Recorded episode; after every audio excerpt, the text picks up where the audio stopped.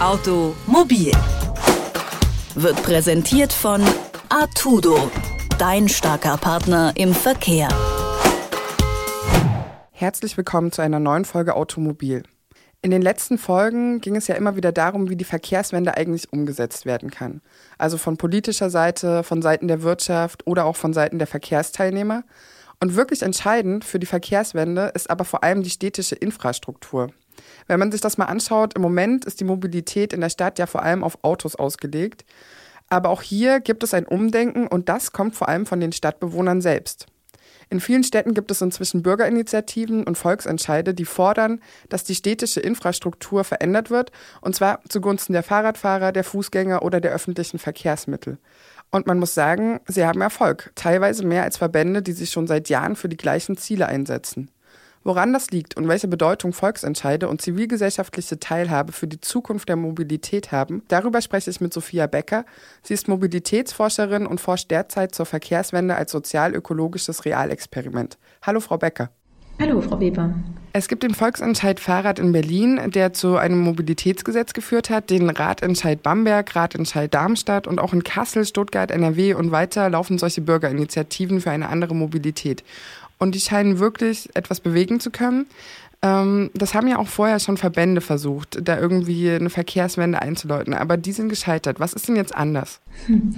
Ja, das ist eine total spannende Frage. Ne? Warum hat es jetzt geklappt, was doch eigentlich die Verbände schon seit 20 oder 30 Jahren probieren? Ähm, was in Berlin wichtig war, ähm, war, dass wir eine sehr starke Zunahme des Radverkehrs hatten in den letzten zehn Jahren. Also da ist der Radverkehrsanteil um mehr als 30 Prozent gestiegen. Das heißt, es fahren mehr Leute Fahrrad. Es betrifft viel mehr Menschen in der Stadt, ähm, wie der Zustand der Fahrradwege ist. Und gleichzeitig hat sich dann eben eine Initiative von zuerst so einer losen Gruppe von Leuten gebildet, die sich engagieren wollten für bessere Infrastruktur, fürs Fahrradfahren.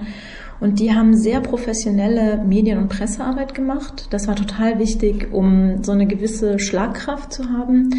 Und die haben sich als Adressat oder Adressatin ihres Engagements die Politik ausgesucht, weil sie gesagt haben, wir brauchen ja gar nicht jetzt unsere Mitmenschen hier irgendwie motivieren, fahrt doch alle mal mehr Fahrrad, wenn die Infrastruktur so unterirdisch ist, sondern die Infrastruktur kann ja nur von der Politik geändert werden, also in Berlin ähm, der Senat oder dann auch die Bezirke.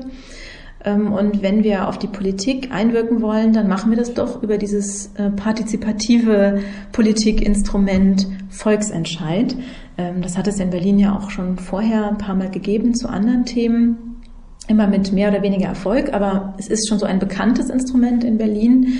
Ähm, und dann haben sie sehr radikale Forderungen gestellt und waren damit viel erfolgreicher als zum Beispiel der ADFC oder der VCD die vorher auch schon sehr viel versucht hatten, aber ja, dann doch immer gedacht haben, wir versuchen lieber so ein bisschen was zu verbessern als gar nichts. Und äh, mit dieser Strategie waren sie aber leider tatsächlich weniger erfolgreich als der Volksentscheid Fahrrad mit einer sehr radikalen Forderung, die dann auch wirklich spürbar eine Verbesserung bringen soll. Mhm. Und äh, wie sehen diese sehr radikalen Forderungen aus? Also die ähm, Forderung oder die ja jetzt auch im Mobilitätsgesetz ähm, drinsteht, zum einen, dass es baulich getrennte Radwege an allen großen Hauptverkehrsadern, also Hauptverkehrsstraßen in Berlin geben soll. Und da ist schon gleich ein wichtiger Punkt, ähm, dass es eben nicht mehr darum geht, so einen kleinen äh, Streifen Radweg sozusagen aufzupinseln ähm, auf der Fahrbahn, ähm, der dann oft zugeparkt wird oder wo dann doch eben die Autos so mit 50 oder 60 kmh dran vorbeirauschen, äh, zu, mit zu geringem Abstand. Ähm, sondern dass diese Radwege baulich getrennt sein sollen und ähm, dass man dadurch dann auch ein zuverlässiges, durchgängiges Netz bekommt. Und auf den Nebenstraßen ähm, soll dann wiederum ein Fahrradstraßennetz entstehen, ähm, so dass insgesamt einfach viel bessere und sichere, komfortable Infrastruktur fürs Fahrradfahren ähm, da sein wird. Ähm, außerdem soll es deutlich mehr Abstellplätze geben für Räder, ähm, dass man also auch zum Beispiel an der S-Bahn-Station das Fahrrad gut parken kann. Ähm, und es gibt die Entschärfung von Unfallschwerpunkten. ähm, weil es ja leider in den letzten Jahren in Berlin immer so zwischen 10 und 15 äh, getöteten Radfahrern oder Radfahrerinnen pro Jahr gab. Und das ist natürlich absolut nicht hinnehmbar. Ähm, und dementsprechend wurde jetzt auch diese sogenannte Vision Zero, also die Vision, null Verkehrstote pro Jahr in Berlin äh, zu haben, auch in das Mobilitätsgesetz aufgenommen. Und ähm, da ist natürlich diese ähm, Entschärfung von Unfallschwerpunkten, vor allem Kreuzungen, die sichere Radinfrastruktur und auch eine ähm, Fahrradpolizeistaffel ganz wichtig, um das zu erreichen. Ähm, kommen wir noch mal ganz kurz zurück. Sie meinten, der Adressat hat sich verändert, nämlich die Politik selber wird angesprochen und äh, da gehen die Zielforderungen hin. Mhm. Wie sieht das denn aus, wenn ähm, dann zum Beispiel sowas wie ein Mobilitätsgesetz eingesetzt wurde? Welche Handhabe haben denn dann die Leute noch, ähm, die diesen Volksentscheid so begründet haben? Oder wird da also gibt es da noch einen austauschenden Diskurs? Ja, es gab ähm, eine sehr ähm, partizipative, also beteiligungsintensive Erarbeitung des Mobilitätsgesetzes, gemeinsam vom Senat mit den Verbänden, also mit den zivilgesellschaftlichen Verbänden. Und ähm, auch jetzt ist es so, dass sich der, ähm, diese Initiative, die damals Volksentscheid Fahrrad hieß, ähm, umbenannt hat in den Verein Changing Cities. Ähm, und die sind weiterhin auch vor allem auf den, in den Bezirken ähm, sehr engagiert und sehr aktiv in den entsprechenden sozusagen Dialogforen runder Tisch und wie es dann jeweils heißt ähm, mit den Bezirksverwaltungen und bringen sich da sehr aktiv ein und auch sehr erfolgreich, weil in den Bezirken ist man ja auch eigentlich froh, wenn man konstruktiv einen Ansprechpartner hat. Ähm, manchmal machen sie aber auch einfach Druck, also über die Öffentlichkeit. Ähm, und da ist das Verhältnis zur Politik dann so ein bisschen ambivalent. Also einerseits äh, ist die Politik froh, wenn ihr der Rücken gestärkt wird aus der Zivilgesellschaft, um solche Ziele wie eben bessere Radinfrastruktur auch wirklich umzusetzen. Aber manchmal ist man natürlich auch, ist es auch sehr unbequem, wenn man jetzt versucht, auch gerade hier die ähm, Verkehrssenatorin Frau Günther in Berlin, die versucht sehr viel, äh, um dieses Mobilitätsgesetz möglichst schnell umzusetzen, muss aber auch gegen ähm, manchmal gegen unwillige Bezirksregierungen ähm, oder Bezirksverwaltungen ankämpfen und versucht da die auch die sozusagen politische Kultur und Verwaltungskultur zu ändern. Das dauert eben ein bisschen. Man kann so eine Infrastruktur, die äh, seit den 50ern auf autogerechte Stadt hin getrimmt wurde, die kann man nicht in einem Jahr umbauen. Ähm, und der Volksentscheid oder die jetzt Changing Cities sagen dann eben oft, das geht zu langsam, das muss doch jetzt schneller gehen. Und ähm, ich glaube, es ist dann manchmal auch ein bisschen unbequem oder äh, schwierig äh, für, Frau Günther, weil sie hat dann Changing Cities, die ihr im Nacken sitzen sozusagen und die Bezirke, die aber zum Teil auch sagen, wir haben doch zu wenig Personal und ähm, es sind zwar auch äh, Radverkehrsplaner, Planerinnen Stellen vorgesehen im Mobilitätsgesetz, Dafür wird das Geld auch bereitgestellt, aber es ist im Moment leider wirklich nicht so einfach, noch Leute zu bekommen, die Radverkehrsplanung können, weil der Markt ist leergefegt an Arbeitskräften in dem Bereich.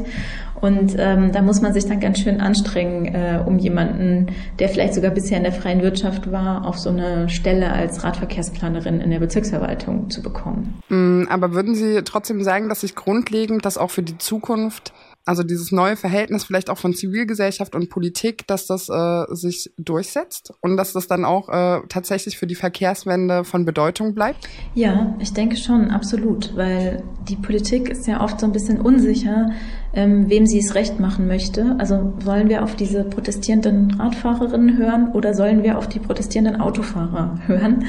Ähm, und es ist ganz wichtig dabei, dass äh, diese so eine Initiative wie Changing Cities klar gemacht hat, ähm, wir sind gar nicht nur die Lobby für Radfahrende, sondern wir wollen eigentlich eine lebenswertere Stadt für alle Menschen.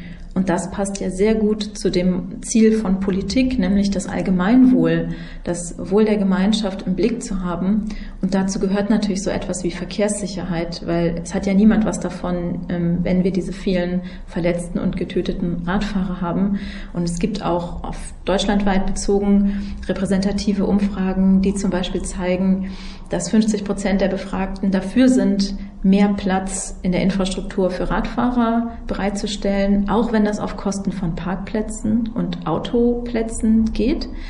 Ähm, und 30 Prozent der Leute sind dagegen und 20 sind unentschieden. Das heißt, wir haben 30 sozusagen fürs Auto und 50 fürs Fahrrad. Ähm, und was mit den Unentschiedenen ist, wissen wir nicht. Die sagen vielleicht auch so, das kommt darauf an, ne? weil natürlich ist es auch immer so eine lokale Frage, wie genau wird es dann umgebaut.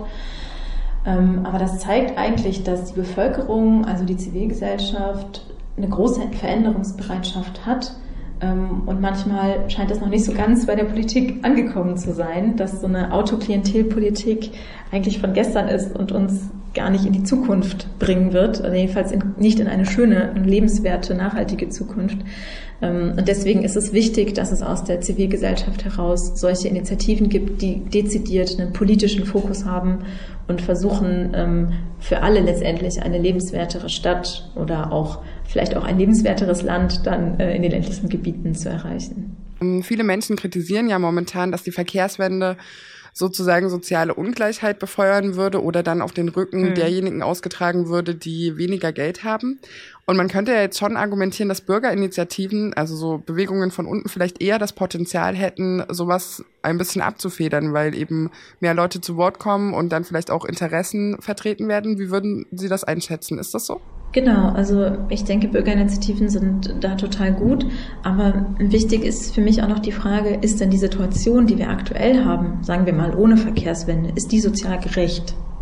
Ich würde sagen, nein, denn die aktuelle Infrastruktur in Deutschland und auch die politische Situation mit zum Beispiel Dieselsubventionen, Dienstwagenprämien, ähm, Kaufanreizen für Elektroautos, die fördert ja eigentlich das Auto. Und in der Regel ist es so, ähm, je reicher eine Person ist, desto eher fährt sie Auto, desto mehr Autos besitzt sie, desto größer ist das Auto und desto weitere Strecken äh, fährt sie mit diesem Auto. Und insofern ist eigentlich die aktuelle Subventionspolitik, die wir haben, eher eine, die reiche Haushalte sogar noch bevorteilt. Und eine Verkehrswende, die uns ein bisschen weiter weg vom Auto bringt, die kann nur sozial gerechter werden, äh, weil das Auto an sich ein ziemlich unsoziales Verkehrsmittel ist. Das sagt die Mobilitätsforscherin Sophia Becker. Mit ihr habe ich über das Potenzial von Volksentscheiden und Bürgerinitiativen für die Mobilitätswende gesprochen. Vielen Dank. Ja, sehr gerne. Und wenn Sie auch die nächste Folge nicht verpassen wollen, dann abonnieren Sie doch gerne den Podcast, entweder direkt bei Detektor FM oder überall, wo es Podcasts gibt. Automobil wird präsentiert von Artudo, dein starker Partner im Verkehr.